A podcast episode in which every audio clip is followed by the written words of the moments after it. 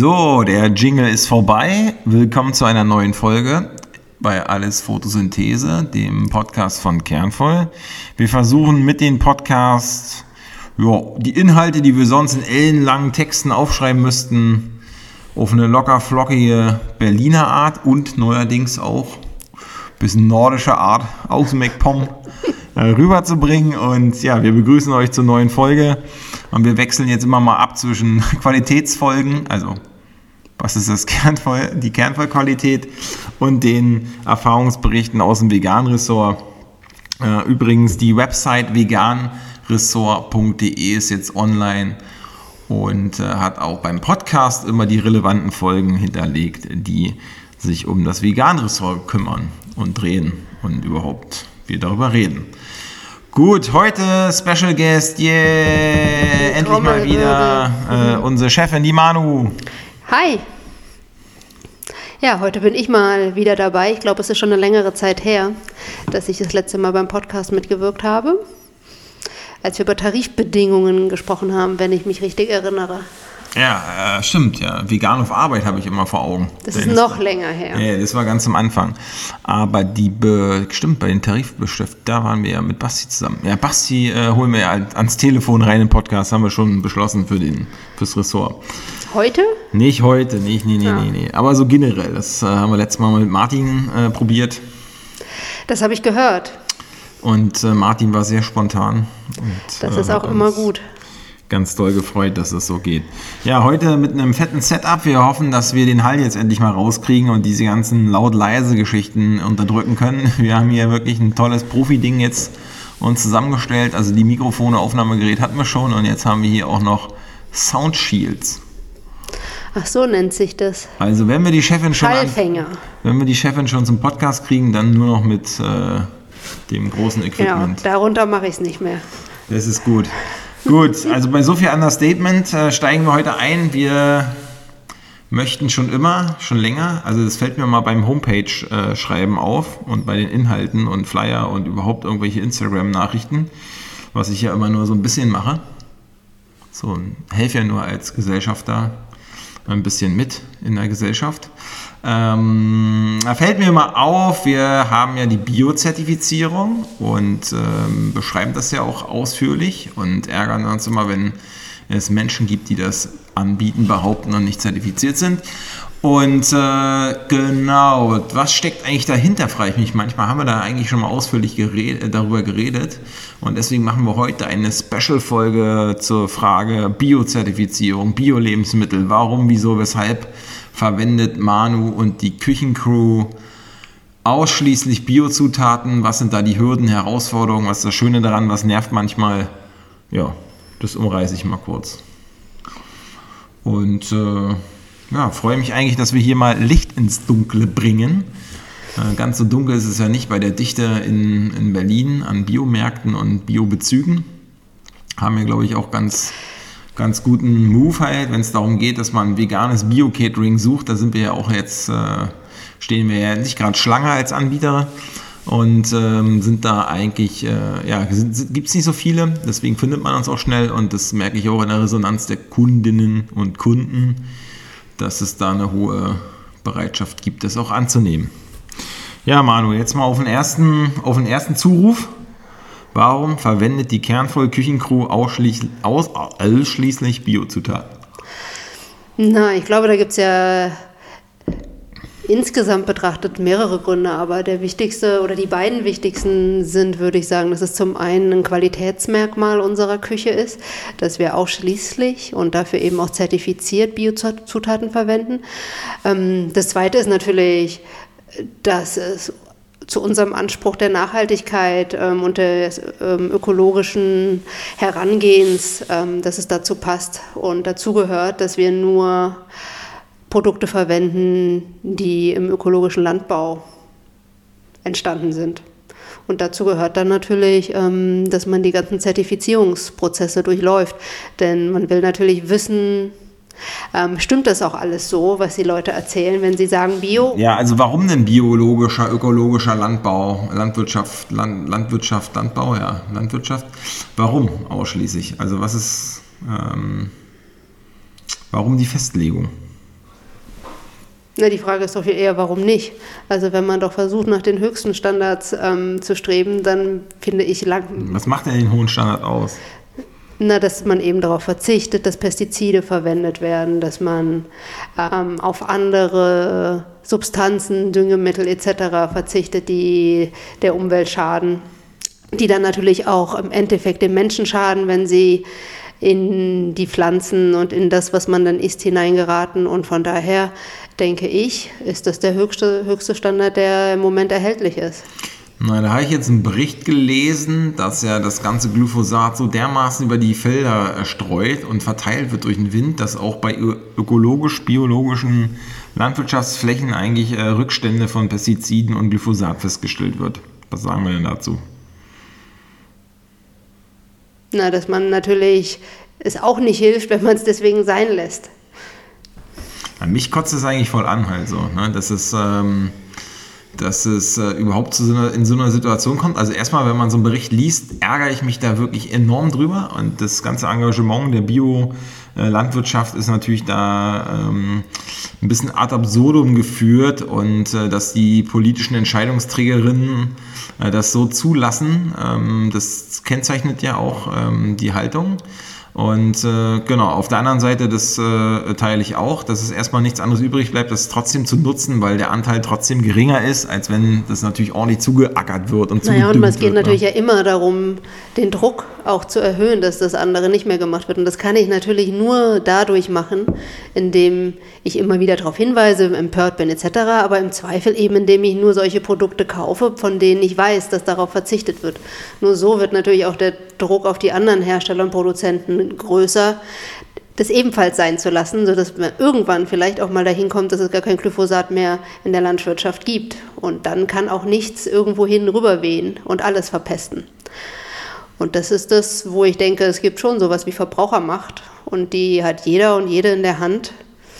Ähm, ja, das haben wir öfter ja hier mal im Podcast die Frage, die uns in der Realität öfter mal über den Weg läuft, ne? was muss denn jetzt hier die große Politik regeln und was haben wir selber in der Hand? Und ja, da kennt ihr unsere Auffassung ja bei verschiedenen Themen, dass in allererster Linie ähm, die Möglichkeit des täglichen Handelns und des Änderns des eigenen Handelns reflektieren schon eine Menge dazu beiträgt. Nicht nur, damit man sich besser fühlt, sondern tatsächlich die Tat auch mit in den Vordergrund stellt die wir auch gut reflektieren, ne, auch mit Inhalten und die auch einen Adressaten höher verdient. Aber äh, die Glaubwürdigkeit ist natürlich am höchsten, wenn wir es erstmal selber durchziehen. Ja, ich würde immer sagen, das eine tun, das andere nicht lassen. Also natürlich muss die Politik ganz viel verändern. Natürlich haben wir auch einen Anspruch. Wir hier so ein Phrasenschweine Ja, das ist doch gut. ja. ja, aber es wird ja tatsächlich immer, es wird ganz oft gegeneinander diskutiert. Ja, Was nützt das? Ich kann als Einzelner nichts machen. Das ist eine politische Frage, die kann nur auf hoher Ebene entschieden werden. Und dann, ja, schmeiße ich gerne ein bisschen was ins Phrasenschwein. Ich finde, das schließt sich nicht aus. Ich kann für mich glaubwürdig bleiben und die Dinge machen und tun, wie es in der jetzigen Situation möglich ist. Aber trotzdem natürlich auch ähm, die Politik als Adressaten haben und zu sagen, okay, da geht eine ganze Menge mehr als das, was bisher im Bereich von Umweltschutz und Ernährungsfragen gemacht wird. Und zwar deutlich mehr natürlich. Also es gibt einen Grund, warum ich zum Beispiel jetzt persönlich außerhalb von der ganzen Kernfolgegeschichte, ne, ähm, zum Beispiel urselten irgendwo essen gehe. Wirklich, weil wir haben ja jetzt und den Standard, den wir uns geschaffen haben. Ne? Der ist auch ein bisschen davon getrieben, was geht noch, was ist noch nachhaltiger, gibt es noch irgendwo was anderes. Und dann hat man den so und äh, partizipiert auch davon und sammelt so seine Erfahrungen. Aber wenn ich jetzt persönlich irgendwo essen gehen müsste, da schlafen mir echt die Füße ein halt so, weil ich in dem Angebot tatsächlich nirgendwo mich wiederfinde, wo ich sage, juhu, da will ich unbedingt ausprobieren. Also gerade im Hinblick auf diese Bio-Frage halt. Und auf die Transparenz der Biozertifizierung, des Prozessmanagements, also was wie glaubwürdig ist für mich ein Anbieter, eine Anbieterin, wenn sie oder er ein Produkt anbieten und das nicht mitdenken halt. Ja, dann schlafen mir echt die Füße ein. Klingt so ein bisschen hart, aber das ist jetzt meine persönliche Reflexion, dass äh, mich das kaum reizt. Ja, und wenn man mal ah, wenn man mal was bestellt, ah, dann gibt man ja Kompromisse ein aber das ist wirklich äh, ganz übel halt so und den Augen zu und durch, ähm, weil man da gar keinen Bock hat, äh, irgendwas anderes zu machen.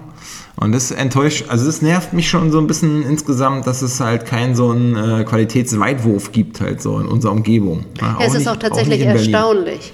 Eigentlich wundert es einen ja, dass ähm, es da nicht sowas wie so einen wirklich qualitativen Wettbewerb gibt irgendwie, ich meine, man guckt ja immer, was gibt es, wo kann man hingehen, was kann man ausprobieren, aber tatsächlich im Bio-Bereich ähm, ist da ja bei den zubereiteten Speisen sehr wenig. Man kriegt natürlich die einzelnen Produkte, die sind ja mittlerweile gut erhältlich im Biomarkt, aber auch in einzelnen Supermärkten ähm, und so, aber dass das Produzierte, also das, was sich aus mehreren Einzelprodukten zusammensetzt als Essen, das ist ja wirklich... Ähm, ausgesprochen also, rar gesät, also das durch, Angebot. Durch die Bank, das, ähm, ich weiß immer gar nicht, warum unser Überengagement, ob das daher kommt, dass es halt äh, jetzt in der Breite immer so ein bisschen lückenhaft ist und das meine ich gar nicht negativ, sondern wirklich aus der Verwunderung heraus, warum man diese Vakuumbereiche gar nicht nutzt. Das ist natürlich jetzt automatisch auch eine Aufforderung, aber das wünschen wir uns auch schon, dass auch ein qualitatives Wachstum mit dem äh, quantitativen Wachstum im veganen Bereich auch einhergeht.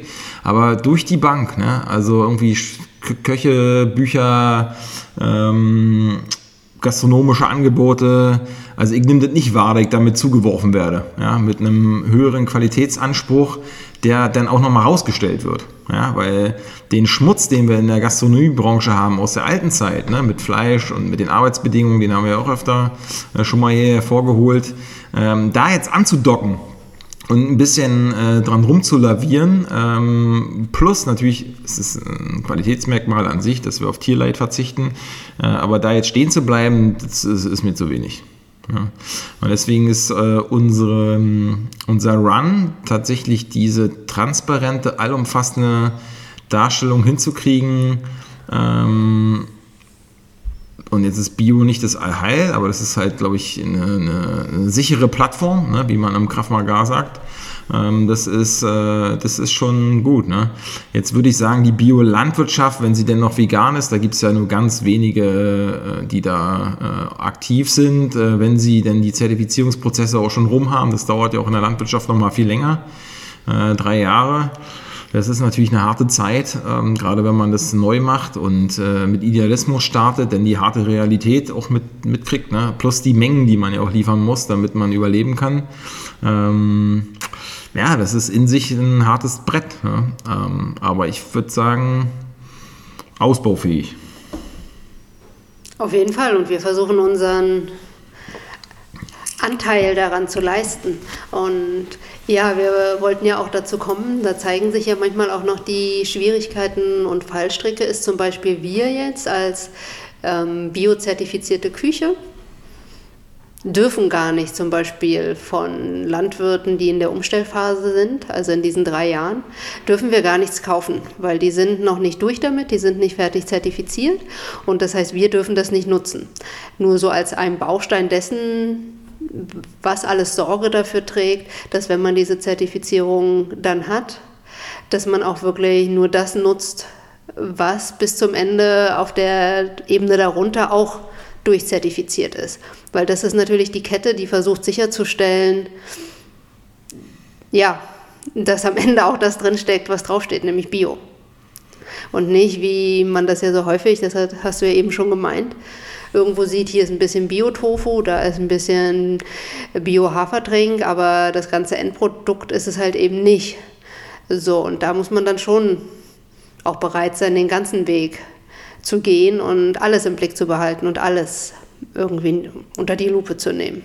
Ja, ja das ist, glaube ich, ist es vielleicht auch die Hürde. Ne? Ähm, wenn wir uns zurückerinnern, bei uns, als wir festgestellt haben, wir brauchen die Zertifizierung und sie macht ähm, im Transparenzgedanken halt auch am meisten Sinn. Das war schon, äh, okay, wir ziehen es auf jeden Fall durch, egal was da kommt. Und das ist schon ein Prozess gewesen, der ist nicht ohne. Ähm, von daher haben wir ja mittlerweile auch sehr, äh, sag mal, eine deutliche Meinung dazu. Das ist ja nicht umsonst, dass auch die Verwendung der Begriffe Bio, Öko, Ökologisch, Biologisch verboten ist, wenn man nicht die Zertifizierung hat und die auch mit 30.000 Euro ähm, sanktioniert werden kann. Das äh, liegt dann so ein bisschen an der Lebensmittelaufsicht äh, bei den Ordnungsämtern. Die haben jetzt sowieso andere Sachen zu tun. Aber die müssten es eigentlich kontrollieren, sind chronisch unterbesetzt, ist wie mit allen anderen Hygienegeschichten äh, in der Gastronomie, die manchmal ja äh, schleppend äh, sind, äh, wenn es um Transparenz geht ne, und irgendeine Behörde das halt auch überprüfen sollte. Ähm, ja, das ist so ein bisschen, mich wurmt das manchmal, wenn ich so sehe, ja, dass es so, dass es einfach so behauptet wird halt, ne? Und wenn wir, wenn ich dann sehe, was der Prozess dahinter steckt halt, ne, an, an Produktionsprotokollen und so, von der Prozess sagt ja, will, man will ja nicht den Gastronomen damit ärgern, sondern es ist eigentlich eine Adresse an die Kundinnen und Kunden. Und zwar, wenn Bio draufsteht, muss darauf verlassen sein, dass jede kleine Zutat biologisch, aus biologischem Anbau kommt. Und das würde ich bei den meisten äh, bestreiten, die das einfach so behaupten, weil sie mal ein bisschen Bio-Brokkoli kaufen halt so. Ne? Ähm, und das ist die große Gefahr. Vielleicht kannst du uns ja einfach mal als Beispiel so sagen, wenn man zum Beispiel eine Soße aufbaut, eine selbst- und handgemachte Soße, die man nicht aus dem, von Maggi Fixi holt. Oh, Werbung an falscher Stelle hier. Äh, so ein Fertigbrei. Äh, wenn man die selbst aufbaut, was da die Fallstricke sein könnten, ähm, Bio oder nicht Bio. Na, ob jetzt Soße oder jedes andere Gericht, was aus vielen Bestandteilen besteht, ist es natürlich genau das. Es sind viele Bestandteile und jedes einzelne ähm, muss dann nachweislich ähm, Bioprodukt sein.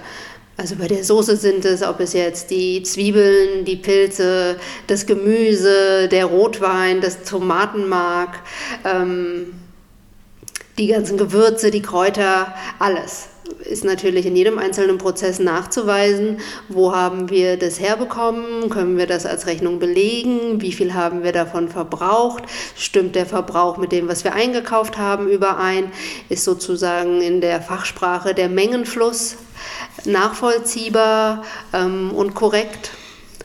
Und das ist gerade natürlich im Kochprozess, wo man wie gesagt sehr kleinteilig mit vielen einzelnen Produkten arbeitet, eine Herausforderung, das immer so nachvollziehbar darzustellen.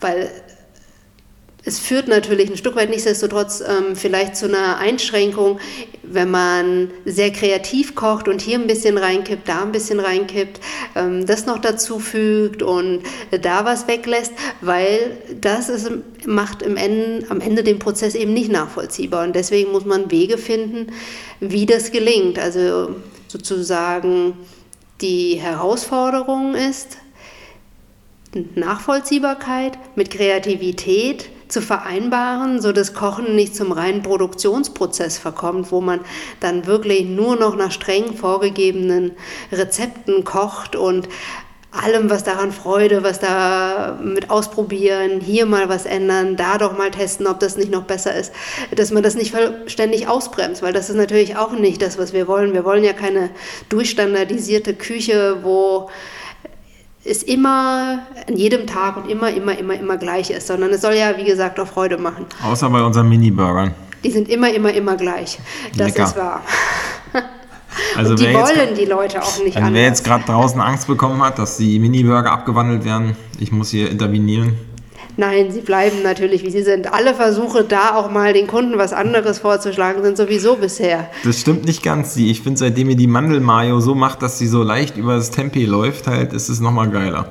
Also, Das stimmt. äh, Im Anblick und auch im Geschmack halt. Aber wir haben ja auch mal gänzlich andere Mini-Burger vorgeschlagen mit Mozzarella, ein bisschen italienisch oder sowas. Und das kommt immer. Das ist Aber gar nicht bei mir nein, angekommen. wir wollen doch wieder die, die wir beim letzten Mal hatten. Die waren so toll. Ja, ja.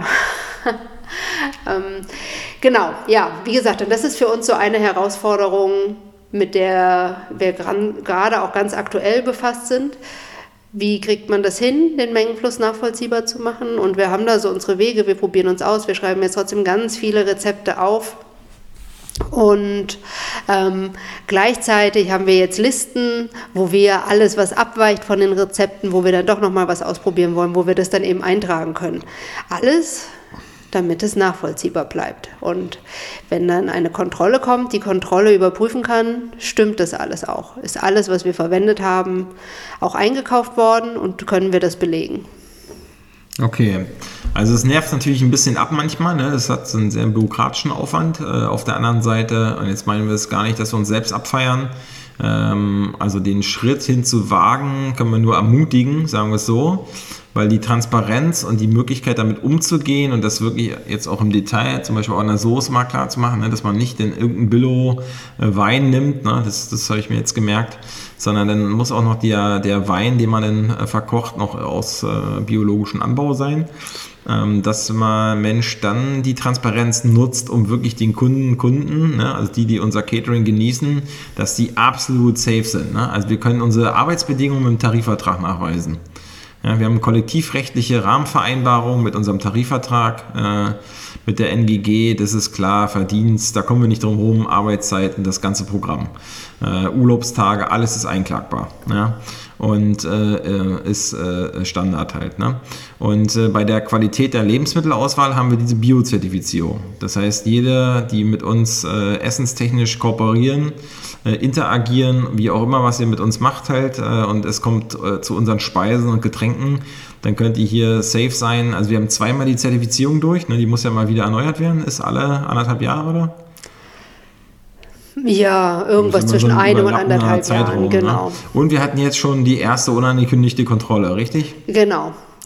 Und ja, ähm, das ist in dem Moment, ähm, denkt man sich, okay, gut, dann machen Kontrolle wir das jetzt. Ist immer nicht genau. Immer aufregend. So, ähm, aber es ist natürlich das, was dem Kunden die Sicherheit geben kann, dass dieses System auch funktioniert. Und das ist mir da auch nochmal tatsächlich sehr deutlich geworden, weil es kommt jemand, der guckt dann erstmal sich alle Regale an, was hast du da drin stehen, was steht im Kühlschrank, ähm, ist das alles in Ordnung, kann man von allem zeigen, wo man es her hat, hat, haben alle Lieferanten, mit denen man zusammenarbeitet, auch selber eine Zertifizierung, hat man deren Zertifikat hinterlegt und kann das abrufen, sofort, ähm, bis hin zu, dass wir eben diese Mengenflusskontrolle gemacht haben.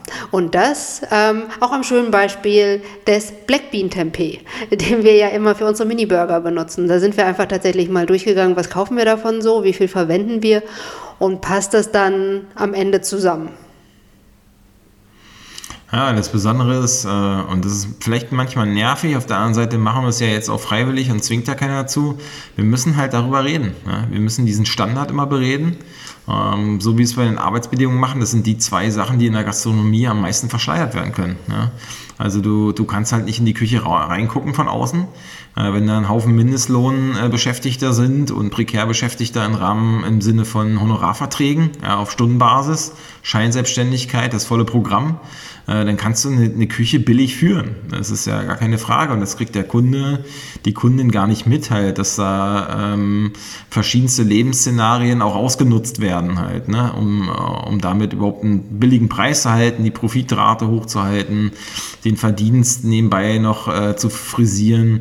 Ähm, äh, ja, das kriegt man nicht mit. Das ist, das ist halt plus die Arbeitszeiten. Also auch hier äh, äh, müssen wir dauernd drüber reden, halt, wie, was der Unterschied zwischen einer festen 38-Stunden-Woche in der Küche und dem, was es sonst so gibt, halt mit freiwilliger Mehrarbeit und anderen Druckszenarien.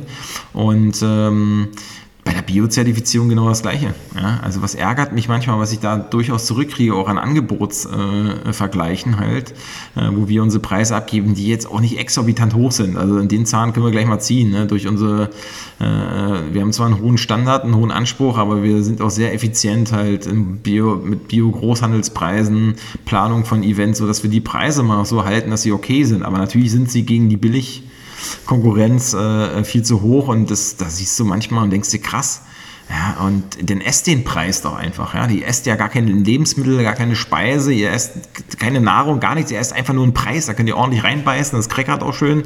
Aber das hat natürlich überhaupt nichts mit Ernährung zu tun und nicht auch nichts mit Herstellung. Und das ist die Herausforderung, die beiden Sachen, ne, die können halt verschleiert werden. So eine Kontrolle Genau, und da zeigt sich auch, dass so eine Kontrolle, so nervig sie natürlich in dem Moment ist, wenn man gerade mit anderen Dingen beschäftigt ist, aber sie ist das Einzige, was so ein System am Funktionieren hält. Also wenn ich mich jetzt einfach nur irgendwo anmelde und sage, okay, ich mache alles Bio, und das war aber dann auch das Ende vom Lied, dann ist natürlich nicht gewährleistet, ähm, findet der Prozess tatsächlich auch so statt, wie er ist. Und der kann natürlich nur ja, auf dem Wege sichergestellt werden. Dann ist es halt so. Und dann ist ja Bio tatsächlich ähm, bei uns ja auch noch nicht mal das Ende der Fahnenstange, wenn es darum geht, die Qualität unserer Produkte hochzuhalten. Also wir versuchen ja schon überall das Hochwertigste, was wir bekommen können, ähm, gerade auf der Nährstoffebene aber auch beispielsweise, ein schönes Beispiel sind immer äh, so Pasta-Produkte. Die kann man irgendwie natürlich auch im Bio recht preisgünstig kaufen, schön in Plastik ähm, verpackt. Und da achten wir dann schon drauf, wenn es das gibt. Und da gibt es ja mittlerweile zum Glück auch einen Anbieter, dass wir dann die Pasta holen, die in Papiertüten steckt, damit wir da auf Plastik verzichten können. Das ist mit Sicherheit nicht die preiswerteste Variante. Ja, es ist, es ist, auch ein gutes Stichwort. Ne? Also an, andere Podcast-Sendungen machen ja die besten fünf oder die Top Ten oder so. Ne? Das war auch nicht. Wir machen jetzt mal die besten sieben Bio-Nahrungsmittel, die du in der Küche am liebsten verwendest, die es quasi in Bio teuer gibt. Also hochwertiger, ne? teuer ist jetzt nicht, weil wir, weil wir jetzt rumposen wollen, sondern die hochwertigeren Lebensmittelstandard entsprechen. Im Gegensatz zu den etwas äh, günstigeren, ja? weil auch Bio geht in Ramsch äh, teilweise oder hätte eine negative Nährstoff, ähm, äh, ja, Nährstoffzusammensetzung zur Folge. Und äh, da hätte ich gerne mal an dich die Frage gestellt, was sind deine Top 7 in der bio-veganen Küche?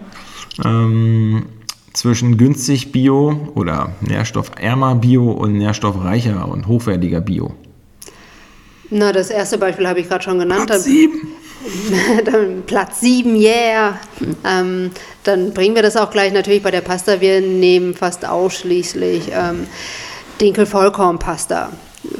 Neben den ganzen Sorten, die wir in glutenfreien Varianten nehmen. Also da haben wir dann auch mal eine Buchweizenpasta, eine Kürbispasta und was es sonst noch da so alles gibt. Aber wenn es jetzt ähm, um die ganz klassische Pasta geht, nehmen wir Dinkel-Vollkorn und das in der Papierverpackung. Okay, Platz 6. Platz 6 ist mit Sicherheit, aber da gibt es dann ganz viele, das sind dann also Platz eigentlich 6, 5, 4, 3, 2, die verschiedenen Ölsorten.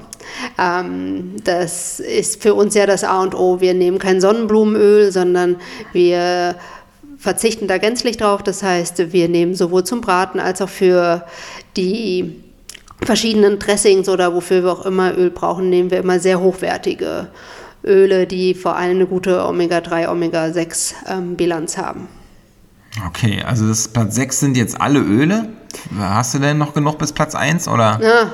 Also wir nehmen mal Sonnenblumenöl jetzt erstmal auf Platz 6. Vielleicht kommt ja später nochmal ein anderes. Na, dann nehmen wir das Rapskernöl also, statt Sonnenblumenöl. Statt, genau, statt wollte ich sagen. Also Sonnenblumenöl ist äh, raus. Ja? ja, und Rapskernöl ist rein. Und äh, Preisunterschied, damit der oder die Hörerin äh, mal ein Gefühl kriegt halt. Das stimmt mich jetzt völlig voll, weil ich überhaupt nicht weiß, was Sonnenblumenöl im Bio kostet. Weil wir das so lange schon nicht mehr nutzen. Ich habe, weiß ich, pff, Ganz am Anfang hatten wir es mal, ne? Als ja, Bio und so. Ne? Da, genau, da hatten wir so eine Großpackung von. Und 3 noch nicht. Ähm, so, aber pff, also ich würde mal sagen, locker das Doppelte. Okay, gut. Jetzt ohne Preise, glaube ich, im Detail zu nennen, oder soll ich das? Nee, wissen nicht. Aber wir hatten, hatten wir zwischen Rapskernöl und Sonnenblumenöl, war das nicht nochmal eine höhere Distanz halt? Hatten wir doch irgendwann mal gesehen. Ich sage ja deswegen sicher das Doppelte. Ich Jetzt sind wir nur am Fühlen mehr. und wir wollen ja hier nicht fühlen, sondern faktenbasiert genau. arbeiten. Platz 5. Ähm, Leinsamen. Da versuchen wir darauf zu achten, Wiederum ein anderes Kriterium, welche Wege hat das Produkt hinter sich? Also kriegt man da Leinsamen ja, genau. aus ich Deutschland? Auch alle Kriterien nicht aufzählen ja, können. Ja, genau. Ähm, und auch da gibt es ja immer mehr Produkte, die das auch sehr deutlich machen und damit werben, ist es jetzt aus Europa, ist es aus Deutschland oder woher auch immer. Und da versuchen wir dann, wenn es ähm, erhältlich ist, auch darauf zu achten, dass es nicht allzu weite Wege hinter sich legen muss. Okay, Platz 4. Mhm. So, dann nehmen wir da das nächste Öl. Und zwar nicht das Rapskernöl, das wir zum Braten oder zum Backen nehmen, sondern das kaltgepresste Rapsöl. Ähm, auch da versuchen wir, welches zu nehmen, was ähm, aus Deutschland kommt und damit kürzere Wege hat. Wie gesagt, da geht es nicht darum, dass es deutsche Produkte höherwertig okay, sind, sondern zu gucken, dass die. Regional, ah, genau. Ähm, und, ähm, und was ist der Unterschied bei dem? Also, du hast jetzt gesagt zum Braten. Was äh, könnte man sonst nehmen? Was günstiger wäre zum Beispiel? Oder? Auch wieder. Also es bleibt ja immer. Es gibt ja eine ganze Menge Öle, die scheiße in der Omega-3, Omega-6-Bilanz sind. Ob das jetzt Sojaöl, ähm, Distelöl, äh, wie gesagt, Sonnenblumenöl mhm. oder so, die sind ja. Und es ist erstaunlich, dass ja diese Großpackungen, die mit dem Transportschiff kommen, dass sie aufs Kilo gesehen oder auf einen Liter hier in dem Fall, äh, manchmal günstiger sind als die regionalen. Ne? Das ist ja nicht nur manchmal so, das ist sogar. Ähm glaub, also ne, auf den ersten Blick glaubt vielleicht der Verbraucher, die Verbraucherin das gar nicht, weil ja, kurzer Transportweg führt zu mehr, äh, zu günstigen Preisen, ist aber lange nicht so, weil die Verpackungseinheiten mit den Frachtschiffen aus Fernost zum Beispiel unschlagbar billig sind. Und ich ja. würde sagen, dass die Löhne so dermaßen unschlagbar beschissen sind. Ähm, Gut, dass auch mal jemand anderes sagt. dass sich das natürlich auf den Preis auswirkt, da muss man sich ja gar nichts vormachen. Und dass die Margen, die da, äh, also die Margen meine ich jetzt in einem, der Abstand ähm, vom Preis zu den ähm, Herstellungskosten, aber natürlich auch die reine Menge, die produziert wird, eine ganz anderes ist. Umso größere Mengen ich da irgendwie ähm, auf den Markt werfen kann, umso niedriger kann ich die Preise halten. Und da ist der, glaube ich, der regionale Markt noch nicht so groß, dass sie mit diesen Mengen so mithalten können. Und deswegen sind sie im Einzelprodukt natürlich teurer. Und da kommen wir dann natürlich schon zu den nächsten Sachen. Ja, Platz drei. Platz drei sind zum Beispiel die regionalen Gurken. Ähm, auch immer deutlich teurer als die Gurken aus Spanien oder Italien. Haben wir auch welche aus dem Spreewald? ich glaube, das sind ja eher die eingelegten Sauergurken. Schade. Wir haben immer den schönen Gurkentopf.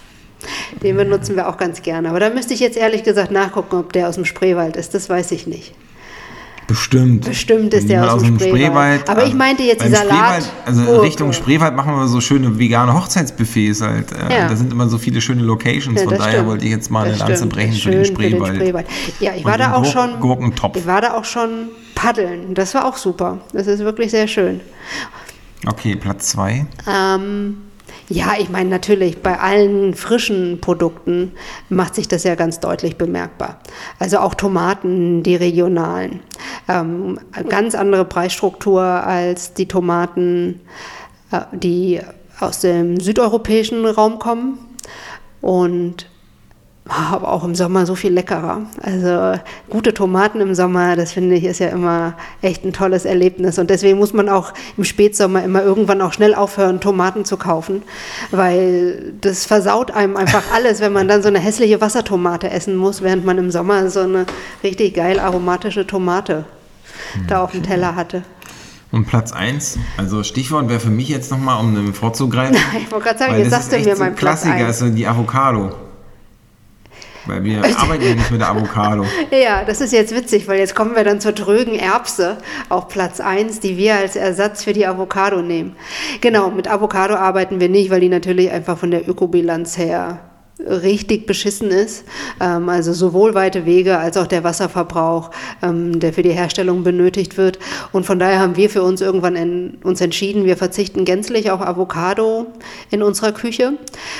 Was also vor dem Hintergrund von unserem Verbrauch. Ja, ja, ja Wer natürlich. jetzt gerade sein Avocado, frisch belegtes Avocado-Brötchen, ja, nicht mehr essen möchte, esst es einfach auf, wenn man sich so eine Avocado, also wir brauchen das jetzt auch nicht, ne, aber jetzt äh, die ein, zwei Avocados für den Privathaushalt, das ist nicht das Problem, nee, aber, aber wir brauchen sie in einer Menge, wo ähm, man dann sich einfach auch überlegen kann, muss es jetzt die Avocado sein oder kann man nicht irgendwie auch kreativ werden und findet ein Ersatzprodukt, ähm, der genauso lecker ist ähm, und eben nicht das Ganze hinten. Die gute alte regionale Und da kommt Erbse. die gute Erbse ins Spiel. Prinzessin aus, auf der Erbse. Ja, schön, schöne grüne Erbse. Und aus der Erbse machen wir dann eben, was macht man zumeist also manche machen daraus irgendwie Drinks, ja.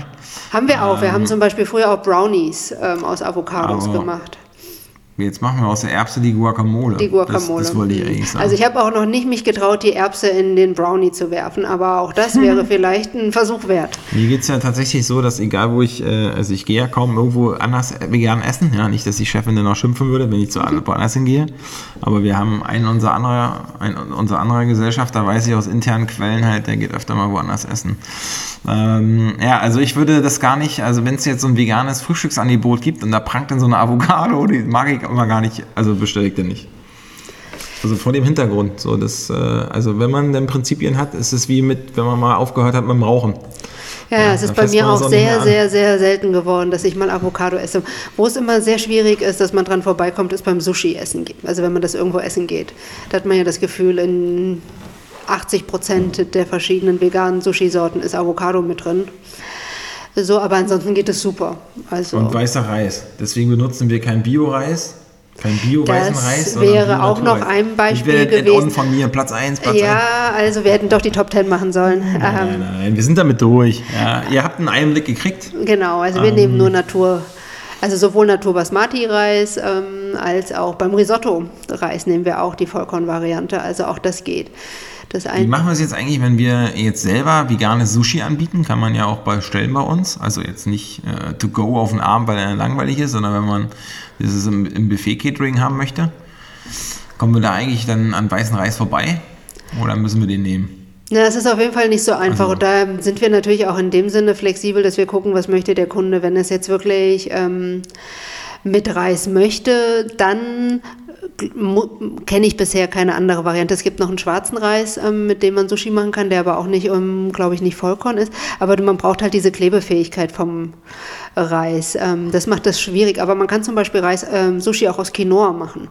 Mm. So, von daher, es gibt da schon ein bisschen andere Varianten. Okay, also wer ein veganes Sushi bei uns bestellen möchte, bestellt, wird quasi ein kreatives Feuerwerk erleben wo wir fast mit keinem weißen Reis arbeiten halt.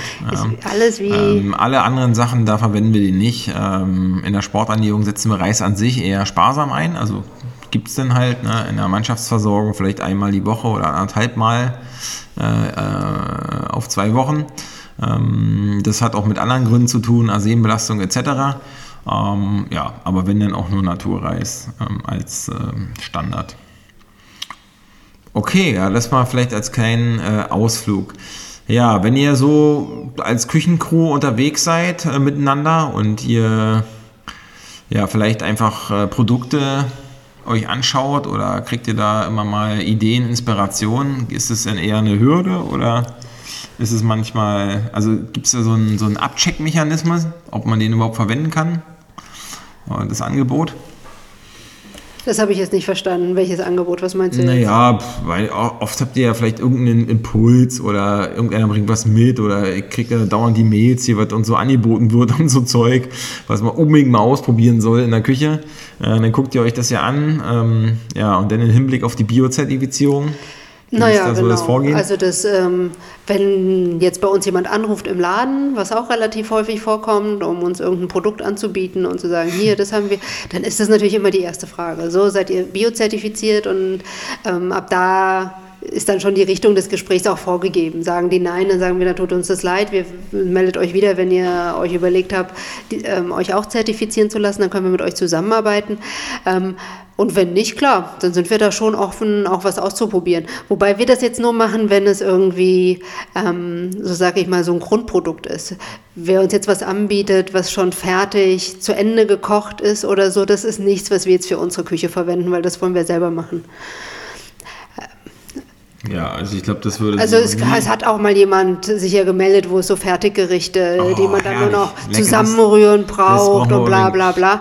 Sowas kommt natürlich für uns nicht in Frage. Ähm, ja, ich habe das, das habe ich, äh, hatte ich auch mit zu tun, dass es mittlerweile Anbieter gibt, die Bioqualität anbieten, also so auch herstellen, was weiß ich, eine Manufaktur oder so. Und tatsächlich Caterern anbieten, dass man die Menüs so fertig kauft, und dann einfach kurz äh, warm macht für den Kunden und das dann als Biomenü weiterverkauft. Und da hat eigentlich der Caterer in dem Sinne gar keine, also gar keinen An Anteil dran. Und wenn ich mir die Preise angucke, sind die echt auch äh, im Dumpingbereich, weil klar, die Manufaktur des ähm, ja auch auf Masse anders nochmal für einen anderen Preis hergestellt hat. Und da denke ich mir wirklich krass. Ne? Da hast du als Kunde, als Kundin ja überhaupt gar keinen Einblick mehr, äh, weil das wird dann als Biomenü äh, serviert. Es müsste jetzt der Caterer sich deswegen bio-zertifizieren lassen. Das wäre die einzige Hürde, um da nochmal gegenzukommen halt, ähm, um das dann so weiterzugeben. Also an den Kunden, dass bloß weil er jetzt ein Biomenü einkauft, dürfte er selber noch nicht behaupten, dass er jetzt Biomenüs verkauft, sondern er muss sich selber auf das Menü zertifizieren lassen, wenn er da oder sie Hand anlegt ähm, und es verändert, umfüllt, wie auch immer. Und ähm, genau, vielleicht äh, scheut das einige, aber der Trend ist auf jeden Fall schräg, ja, weil das ist so ein Fabrikfraß. Ähm, der dann auch noch suggeriert, dass es frisch gekocht wurde, obwohl es über Vakuumverfahren irgendwie schon wochenlang unterwegs ist halt. Ne? So, das, das ist so ein bisschen ähm, ja, also es ist jetzt nicht unser Ding halt so. Ne? Nein, ja. es ist auch mitnichten in irgendeiner Form unser Anspruch. Und jetzt kann ich mal wieder das Phrasentrash-Schwein bedienen. Ich meine, es, es, fehlt natürlich die entscheidende Zutat. Das ist die ganze Liebe am Prozess und was man da reinsteckt und mit wie viel Freude man kocht. Das schmeckt man auch am Ende. Und das hat man, glaube ich, nicht wenn man da einfach jetzt irgendwas zusammenwürfelt, was irgendwer also anders Der Produktentwickler hatte bestimmt auch Freude dran. Aber der handwerkliche Prozess, der leidet dann so ein bisschen drunter. Ne? Genau, der Produktentwickler vielleicht, aber es wird ja am Ende nichtsdestotrotz nur alles zusammengerührt. Irgendwie. Nee. Mmh, lecker. Ja, also an der Stelle vielleicht auch nochmal einen kleinen Ausflug. Das heißt, wenn jetzt äh, Menschen, also wir haben ja Menschen, mit denen wir interagieren und kooperieren, ne, die biozertifiziert sind, die sich das auch äh, nicht nur trauen, sondern für die, gerade die, die in Einzelhandel wollen, ähm, ist es ja auch eine Bedingung, damit man das Logo drauf drucken kann. Äh, ja, an der Stelle, äh, klar, unsere Mini-Burger leben davon, dass wir diesen tollen Tempeh kriegen von Peaceful Delicious. Ja, super. Ähm, Deswegen sage ich Grundprodukte immer gerne. Und der schmeckt ja ohne Marinade und un ungewürzt. Und jetzt wird Frank mir das verzeihen halt, schmeckt der ja scheiße halt so. Aber so hat uns das Frank auch gleich am Anfang ja gezeigt, wie das geht. Meine ähm, Ich kann mich noch daran erinnern, wie er uns den am Anfang vorgeführt hat und mit mir zusammen in der Küche gekocht hat. Und natürlich hat, kommt es darauf an, was macht man dann daraus. Aber unabhängig davon, mit Marinade ist es wirklich ein so toller die macht Selber, richtig? Die machen wir selber, klar. Die wird also nicht mitgeliefert da. Nee, nee, die rühren wir selber an und marinieren die ähm, äh, dann auch. Aber dieser, da ist dieses Grundprodukt ist so toll. Ähm, ja, arbeiten wir wirklich total gerne mit. Und ja, also schwarze Bohne, Kichererbse und das dritte, was wir haben von Peaceful ist Wacholder? Wachtelbohnen. Wachtel, Wacholder, Wachtel. Ja, also an der Stelle kurzer Ausflug. Ähm, fermentierte Produkte, na, höhere äh, Aminosäureprofil oder Qualität des Aminosäureprofils, höhere Qualität des Nährstoffs ähm, ist sehr zu empfehlen. Phytinsäure wurde abgebaut, die verhindert ja die oder behindert die Aufnahme von Mikronährstoffen, Zink, Calcium, Eisen, äh, Magnesium und ähm, ja, entweder wir keimen die Hülsenfrüchte oder wir ähm, kaufen fermentiert oder fermentieren selber, um das Nährstoffprofil zu erhöhen. Ne, das an der Stelle nochmal, deswegen ist es bei uns Stani in der Küche die Produkte mit einzubauen und in der Sporternährung ist es absolutes Standard, äh, mit gekeimten und fermentierten äh, Produkten zu arbeiten. Ja, und wir feiern die Sachen von Frank und seinem Team ähm, ab. Das könnt ihr auf unserer Homepage auch nochmal nachlesen, wem das jetzt so schnell ging bei Über uns und Kooperation. Ja, genauso ist es mit der Seitan-Manufaktur aus Friedrichshain, aus dem Kiez. Ja, hier ja. Grüße an Labivore. Auch toller Seitan. Ähm, es gibt ja, finde ich, eine Menge Seitanprodukte, die mir wirklich nicht so schmecken. Also immer dann, wenn es so ein bisschen gummiartig wird, finde ich das wirklich nicht lecker. Und wenn wir den Seitan selber machen, was wir durchaus für ein paar Produkte auch machen, also wenn wir so einen Seitan-Weihnachtsbraten machen, dann machen wir den Seitan selber ähm, ist es immer wichtig, dass der auch so ein bisschen mürbe von der Kon Konsistenz her ist. Und das kriegen die wirklich bei Lerbivore toll hin, ich finde. Genau, und auch die Geschmacksrichtung. Ja, Chili Malzbier. Hm. Braucht man das Grundprodukt halt so, ne? Und, ja. Also Seitan an der Stelle, ne? Das ist der, die Eiweißkomponente aus dem Getreide. Und ähm, jetzt nicht zu verteufeln, das ist reine Gluten. Wer da Ver äh, Unverträglichkeiten hat oder die Krankheit dazu, das ist natürlich, äh, dann ist es raus. Ähm, es ist wie mit anderen Unverträglichkeiten, manchmal wird es ein bisschen hochgejazzt gejazzt. Äh, wir halten das aus Vollkorngetreide herausgewaschene Gluten und äh, Seitan für ein Top-Nahrungsmittel. Und äh, ja, wenn da jetzt gesundheitlich nichts dagegen spricht, ähm, ist es auch aus unserer Sicht überhaupt gar kein Problem, sich guten und dann hier vor allen Dingen gut gemachten Seitan auch zu Gemüte zu führen. Ja. Ja, und dabei kommt dann ja Christians Lieblingsgericht raus, das gute alte Seitan-Geschnitzelte. Oh, immer noch. Nach drei Jahren halt. Könnte ich eigentlich den ganzen Tag essen. Aber, ähm, so, dann haben wir seit neuestem äh, die Havelmi Hafermilch aus der Glasflasche in Bioqualität. Das ist echt ein Durchbruch, aber äh, hier Grüße an die Kolleginnen und Kollegen aus Brandenburg.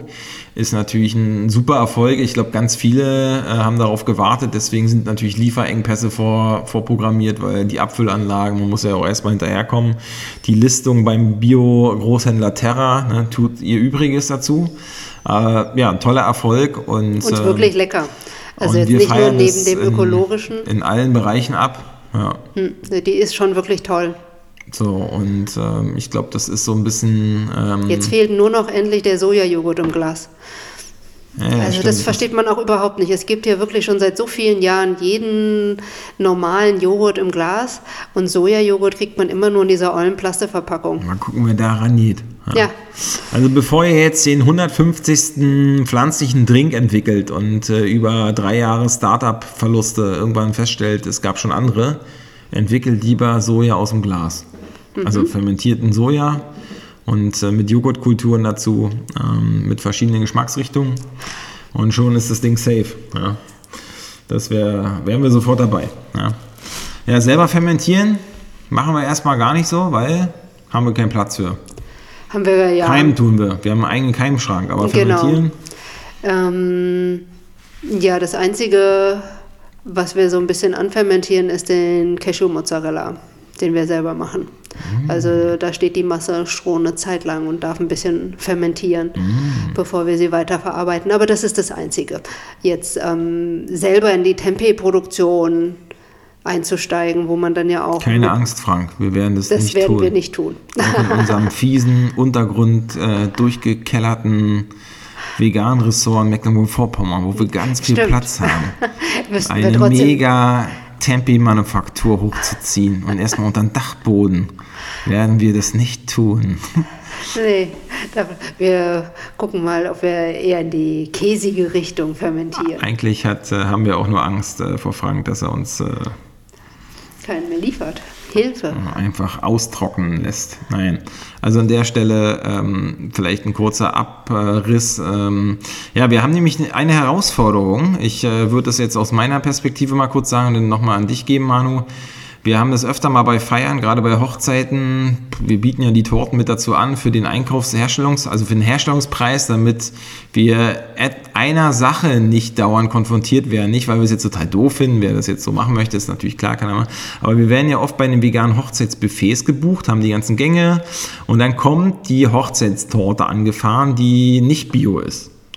Aber worüber sich keiner Gedanken macht, ist, dass diese Bio, äh, nicht Bio-Hochzeitstorte, die ist denn vegan von irgendjemandem, das spielt auch gar keine Rolle, dass die auch angeschnitten werden muss und ausgegeben werden muss. Und dann wird so schnell auf uns so geschielt und hier äh, könnt ihr es so mitmachen. Aber ganz klar, wir fassen das nicht an. Wir fassen keine nicht Bio- äh, Speisen an und das ist manchmal ein Problem. Äh, das können wir im Vorfeld immer oft diskutieren und äh, da lässt sich auch ein Weg finden, weil die Tortenhersteller in der Regel keinen Service vor Ort anbieten. Und wenn, dann wäre es, glaube ich, vom Preis her äh, auch nochmal eine andere Liga. Äh, wenn man da jetzt noch äh, zwei Stunden Personal mit abstellt. Wir machen das alles gerne mit. Wir machen selber tolle vegane Torten. Und wir bieten die deswegen so billig an, damit wir nicht in die Situation kommen. ja, ähm, und billig heißt hier gar nicht schlecht oder so, sondern ihr bucht ja eh das oder die Kundin, der Kunde bucht ja ein fettes Buffet. Warum sollen wir uns jetzt an der Torte bereichern? Weil der Personalaufwand, der ist ja schon mit dem äh, Buffet äh, am Start. Ne? Aber das, das sind so, das ist für mich immer so ein Beispiel dafür, wo wir manchmal in so eine Eieruhr kommen. Genauso, wenn wir jetzt zum Beispiel bei Partys mit Getränken beauftragt werden und wir sollen auf einmal da irgendwie die Getränkeausgabe mit unterstützen und dann gucke ich mir an, was es für Getränke sind, denke mir, auf gar keinen Fall fasse ich das an. Ja? Ähm, das geht noch krasser manchmal, wenn wir äh, zum Workshop gebucht werden. Brunch, alles gut. Bringt mal Kaffee mit, ja, Bio, veganer Kaffee, lalala, Tee. Und auf einmal, ja, könnt ihr noch eine Haarmilch mitbringen. Und ich denke mir, was ist denn Haarmilch? Na, hier Kuhmilch. Ach ja, ja, stimmt. Irgendwas war da früher mal halt, so Kuhmilch. Mhm. Und, ähm, aber klar ist, alle unsere Beschäftigten, unsere ganze Crew, Martin, Max, ähm, Gabi, äh, Basti als verantwortlich nochmal draußen ist, die Ansage ist, wir fassen den Scheiß nicht an. Ja? Und dann muss, müsste der Kunde, die Kundin äh, bei aller Liebe und bei aller Hilfsbereitschaft, wir machen alles möglich, dass wirklich alles top ist, aber das hat Grenzen und das, äh, selbst wenn die Bio-Qualität auch da steht, die Haarmilch, ja? ähm, und das sind so Sachen, äh, Bio, also ne, so, auch wenn jetzt die nicht Bio, also wenn jetzt quasi Hafermilch wäre, die wäre nicht Bio, würden wir es auch nicht machen. Halt ne? Ähm, und wenn die das dann mitbringen, daneben stellen, das ist ihr Bier äh, äh, und ihre Verantwortung. Aber wir würden das jetzt nicht im Rahmen unserer offiziellen Tätigkeit machen. Ne? Ja, da fällt mir das manchmal auf, dass wir da an Grenzen kommen und es wirkt manchmal ein bisschen spießbürgerlich oder so ein bisschen umständlich, aber es hat eigentlich die Konsequenz zur Folge, die wir uns auch bewahren wollen, dass wir, wenn wir da irgendwo Hand anlegen und anfassen und mit Verbindung war, dass es immer einen Qualitätsstandard gibt und der ist 100% äh, biozertifiziert. Ja. So, was sollte jetzt mein Part Und dabei jetzt sein? wollte ich an dich übergehen, ob du, was wäre eigentlich der Fall, wenn du jetzt mit anderen, jetzt stell dir mal vor, du musst jetzt irgendwo, ähm, das ist, genau, das ist halt auch bei Hochzeiten, wenn die uns oft einladen und sagen, ey, könnt ihr, da ist eine Küche vor Ort. Ja, die Herausforderung haben wir manchmal, wenn wir in Sachsen-Anhalt, Mecklenburg-Vorpommern oder irgendwo südlich in Brandenburg, ganz weit außen, ein Buffet äh, für eine Feier machen sollen und dann äh, die Küche vor Ort ist. Oder du wirst eingeladen, mit anderen zu kochen. Ähm, ja, wenn man jetzt zum Beispiel in, die Richtung denken würde, jetzt, äh, dann entstehen ja so Hürden, oder? Also sind wir denn eigentlich Spießer oder umständlich oder wie, wie bewerten wir das? Ich habe dir ja jetzt ja ein paar Fälle geschildert, wo wir damit einfach sagen, nee, nee, machen wir nicht, aber vielleicht gibt es auch Ja, eine wenn man das, ähm, hm. ich, ich glaube, wenn wir finden würden, es wäre wär spießig, würden wir es nicht machen. Also ich finde das nicht. Es hat natürlich was damit zu tun, hat man Standards und hält man die auch ein. Also hält man auch das ein, was man natürlich dem Kunden verspricht und weswegen der Kunde einen bucht. Ähm, jetzt stellen sich bei anderen Küchenbenutzen immer noch mal andere Herausforderungen, weil dieser ganze Ablauf äh, sich immer ändert. Es ist, fängt schon damit an, dass man ständig anfängt, alles Mögliche zu suchen, was so viel Zeit kostet. Und so, das macht dann einfach, tatsächlich versuche ich das zu vermeiden, das macht nicht viel Spaß. Ganz davon abgesehen, dass man da immer ohne Ende Zeug hinschleppt, weil man natürlich nicht die Pfanne benutzen will, wo vorher das Kotelett drin gebraten wurde. Mm, herrlich. Ähm, und so. Und von daher, das finde ich dann eher anstrengend. Deswegen, was ich schon mal mache, wenn es weiter entfernt ist, dass man sozusagen alles vorbereitet hat, ähm, in unseren Behältnissen etc. und dass man das dann vor Ort nur noch in den Backofen schiebt oder so. Ich finde, das lässt sich gut machen. Aber jetzt stell dir vor, du wirst eingeladen und du sollst da jetzt kochen, du sollst zeigen, wie das so geht. Bio, vegane Mehrgänge-Menüs, das volle Programm ist dein Alltag. Du kannst, weiß ich, 50 verschiedene Hauptspeisen in vegan kochen, auf dem Qualitätslevel halt, für bis zu 5, 6, 700 noch mehr Leute. Äh, jetzt sagt irgendjemand, ey, ja, äh, zeig mir mal, wie das geht. Und jetzt wirst du in so eine Küche eingeladen. Und ich glaube, das hatten wir, wir hatten mal so eine Anfrage von so einem Businesskunden, wo wir so ein Show-Cooking machen sollten für, mit Livestream und so. In irgendeiner Küche, die schon eingerichtet war. Auch den, die Lebensmittel wurden schon, die werden ja dann oft zusammengespendet, diesen ganzen Influencer. Welt, ja, dann wird da quasi jeder wirft da was auf den Haufen halt und dann wird noch irgendeiner eingeladen, ey, wir brauchen noch einen, der das machen kann. Und auf einmal stehst du da vor so einem Berg. Was machen wir denn da eigentlich? Haben wir das uns schon mal gefragt, wie wir damit umgehen? Ja, ich würde ja immer sagen, man guckt sich das dann im Konkreten an. An sich finde ich das ja schon, wenn es jetzt darum geht, ähm, aus den Sachen, die vorhanden sind, irgendwie was äh, zu machen, macht ja schon auch Spaß. Das ist ja sozusagen Aber wenn die jetzt nicht Bio wären. Genau, und jetzt lass mich doch zu Ende reden. Nee, es ist, aber es macht ja Spaß bei uns in der Küche, weil da weiß ich, das ist alles der geile Scheiß, den wir da stehen haben. Ich weiß jetzt nicht, wie ich mich fühle. Also Bi nicht Bio wäre schon kacke, aber auch wenn da jetzt generell dann, wie gesagt, dann ist dann das Öl nicht, wie ich es gerne benutze, oder da steht ein schrottiger Rotwein und man muss aus dem eine Soße machen, oder es gibt nicht die Gewürze, ganz schlimm, Gewürze, die nicht, die nicht gut sind. Also ich glaube, hua, ja, nee, so richtig Bock weiß ich nicht, ob ich darauf hätte, wenn ich da nicht viel Einfluss drauf nehmen könnte, was ich ähm, an so bestimmten Grundsachen benutzen Also das, kann. das, das ist ja das, was wir zum Anfang hatten halt, ne? Das, wenn das jetzt so eine keine Rallye gibt dahin, dass es immer geilen Scheiß gibt halt überall, dann äh, stößt man ja auch an seine Grenzen, dass man sich dauernd zurückzieht auf seine eigene Base.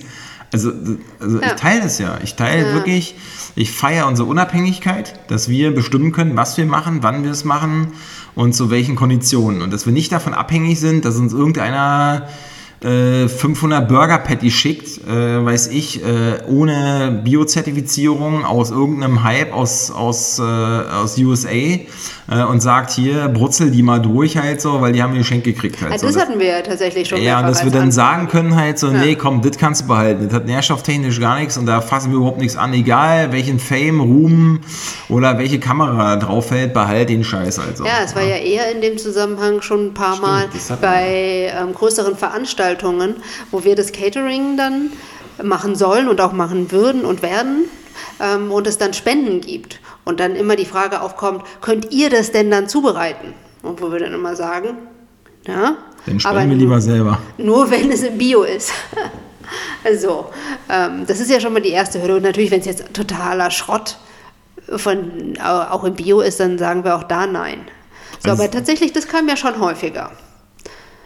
So, Genau, kann ich mich an zwei, drei regelmäßig haben wir Mal. es abgelehnt. Genau, haben wir regelmäßig abgelehnt. Ähm, weil das ist, glaube ich, hat die Grenzen nicht nur das, also die äh, ist nicht nur die Frage, ne, können wir garantieren, wo es herkommt und so und wo, wie wurde es wo gelagert, ne? Weil wir haben ja, äh, wie, wie kommst du in so eine Küche rein, da steht da ein Haufen Burger Patties, ne? Weiß gar nicht, wo die herkommen, wie alt die sind, keine Ahnung. Äh, anders als wenn wir uns Lieferungen selbst entgegennehmen oder uns darum kümmern, frische Sachen zu kaufen. Also das ist ja nochmal, das ist ja so der erste Punkt dass wir dafür haften. Ähm, und das zweite ist die Überzeugung, dass wir keine Nicht-Bio-Sachen verarbeiten und auch nicht in Verbindung gebracht werden. Nicht aus, auch nicht aus so einem Kompromiss heraus, weil nach die Kette zu Ende gedacht ist immer, ne, die Bio-Landwirtschaft am Ende auch hochleben zu lassen, zu feiern, sie zu unterstützen, nicht abzuweichen. Das ist äh, nicht nur das, uns geht es doch null um irgendeinen so Lifestyle-Quatsch da drum halt so, ja, ob wir uns jetzt irgendwas leisten können oder ob es hip ist, in den Biomarkt zu gehen, sondern es geht darum, wo sind wahrscheinlich die nachhaltigsten Umweltbedingungen, die Anbaubedingungen, wie geht es mit den Böden, wie sind die Arbeitsbedingungen? Ja, auch in Bio-Landwirtschaft äh, werden die Löhne äh, deutlich höher sein als in der konventionellen Auspresslandwirtschaft. Ähm, und äh, das ist äh, diese Kombination daraus, äh, das macht's doch aus. Ja? Und nicht, ob ich jetzt quasi mich äh, super geil dabei fühle äh, oder das eben nicht. Und das ist, das meine ich ja, dass die Hürde, wenn wir es jetzt ablehnen, halt oft immer so ist, warum stellen die sich denn so an? Ja, und äh, das muss man immer offensiv begründen, was immer nervt halt so, weil theoretisch müssten sich anders die anderen eigentlich dafür entschuldigen, warum man ein Lifestyle-Produkt auf den Markt ballert, halt so mit einem riesen Kapitalaufblase äh, äh, Verfahren, äh, was nicht mal diesen Standard hat halt so. Das ist, weißt du, wenn wir, auch- das hast du ja gesagt, wenn die im Laden anrufen und sagen, ey, wir haben das und das Produkt voll geil und probier mal aus und die sind nicht mal biozertifiziert, dann denke ich mir, wer macht denn in dem, Bereich überhaupt noch? Ne, was ist denn da jetzt der, der Gedanke daran? Das ist ja überhaupt nicht schlüssig halt. Ne? Ähm, und das ist, das ist so ein bisschen, ja, am Ende ist es doch kein Problem. Ne? Wir haben jetzt drüber geredet. Ich finde, wir sollten es weiter durchziehen. und Wir werden sagen, es ja auch weiter durchziehen. Es steht ja jetzt an, dass wir den ganzen Prozess von vorne durchlaufen, den wir aus Berlin schon zum Glück kennen. Wir wissen also, was uns erwartet.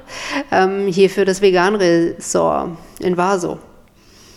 Okay, obwohl hier und die schönen Kürbisse auf der Wiese. Ja, das ist wirklich. Da bin ich auch mal gespannt. Ich hab, bin ja, wir Lass haben ja hier auch so. Zertifizierung nochmal abchecken. Dass Ja, weil wir haben ja hier wachsen, zum, ne, wie wir ja, ich vermute, dass es da wahrscheinlich eigentlich ähnlich sein wird wie alle andere Umstellung. Landwirtschaft Umstellung. Aber wir haben ja hier ein kleines Gewächshaus.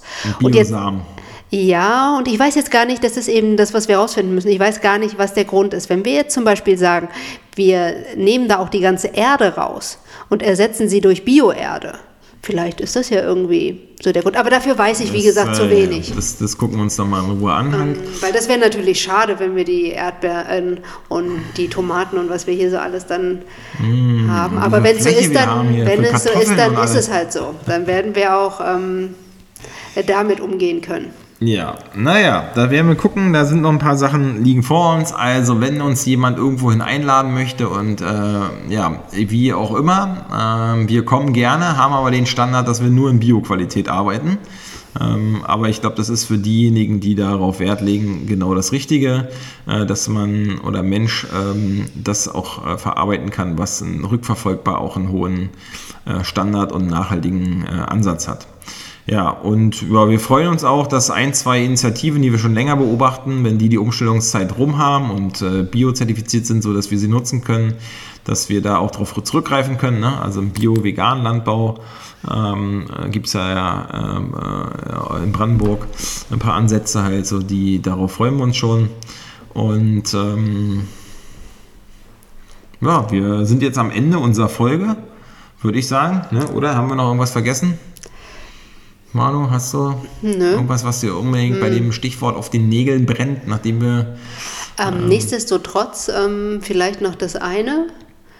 Es ist alles machbar mit der Biozertifizierung. Also weil man bekommt immer von ganz vielen zu hören, oh, das ist alles so schwierig, so kompliziert Kostet und so ein bisschen teuer. was, ne? Kostet ein bisschen. Äh, ja, Also- es kostet ein bisschen was. Und es ist auch nicht, ich will jetzt nicht sagen, es ist ein Spaziergang.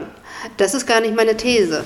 Aber ich meine, wenn man will, dann kann man das machen. Also wer es wirklich ernst meint ähm, und ein bisschen äh, Respekt hat vor der Aufgabe, also wir sind ja sehr kommunikative äh, Truppe und helfen ähm, da auch gerne, wie das so geht. Ähm, weil einfacher ist schon wirklich für Produzenten, die dann abgepackte Produkte äh, auf Masse in der Manufaktur oder so herstellen.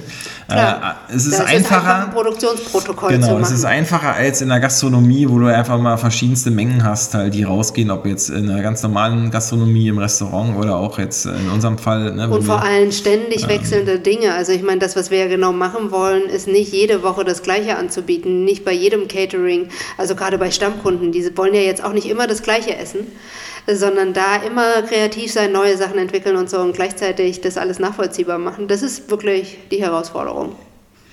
Ja, aber wenn Aber das, wie gesagt, machbar. ja, wenn aber deswegen machen wir das ja. ja. Also wenn wir hier nur irgendein Zeug machen würden, dann würden wir das, wäre ja nicht unser Ding.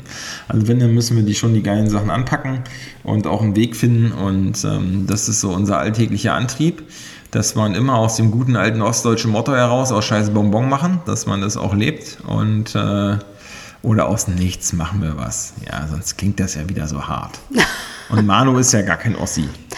Nee, Die ist nur verdammt, im Osten zu arbeiten, halt so. Ja, hat, sie, hat sie halt in der Schule nicht aufgepasst. da bin ich irgendwie so hinverschlagen worden. Mit einem Mac vom richtig gut. Und Friedrichshain, aber das ist. Äh, Ja, und ich meine, jetzt muss man aber auch sagen, noch ganz wenige Jahre und ich lebe mehr Zeit im Osten, als ich im Westen groß geworden bin. okay, dann kriegst du die ostdeutsche Ja, ja, Staatsbürgerschaft. und dann kriege ich Ja, äh, entsprechende. das ist die goldene Schaufel für Vase. Ich will aber doch den, verdammt, den Kochlöffel. Nee, nee, das wäre zu einfach halt so. Ja, du musst hier noch einen Kartoffelacker pflegen. Oh Gott, das Gut, ist ja meins. ähm, an der Stelle, äh, ja, also ihr merkt schon, äh, die Chefin packt an. Ja, und ähm, auch wenn ihr immer meine Fresse seht in den Insta-Stories oder ähm, meine Stimme dauernd hört, äh, Kernvoll hat eine Chefin. Ja. Ja. Das wissen alle die, die eine Rechnung von uns bekommen. da steht immer mal Oder ein Name drauf. Angebot von Ah. uns oder einen Vertrag mit uns machen. Überall steht mein Name drauf. Also im, im Sinne des gemeinsamen Kampfes gegen die Ausbeutung und Unterdrückung. Ja, aber wer es braucht äh, und fürs gute Gefühl und für die politische ähm, Betonung, ähm, Kernvoll ist ein äh, weiblich geführtes Unternehmen. Und dann fühlen wir uns doch gleich besser. Ja. wir kämpfen ja zusammen Eben. ja, Von gegen daher. Unterdrückung und äh, den Kapitalismus und alle Schandtaten dieser Welt. Da gibt es ja einige von. In dem Sinne, Ja, in dem Sinne wünschen wir kämpfen euch. wir weiter. Äh, Bitte? Wir kämpfen weiter. Ja, wir, immer. Und äh, Immer, immer weiter. wenn ihr kein Gesicht habt zu unserer Küche, jetzt habt ihr die Stimme dazu. Und Oh. wir haben ja eine tolle Crew, die müssen wir nach und nach nochmal ein bisschen mehr aufdecken halt so. Äh, weil ihr seid zurzeit wie viel? Vier? Fünf?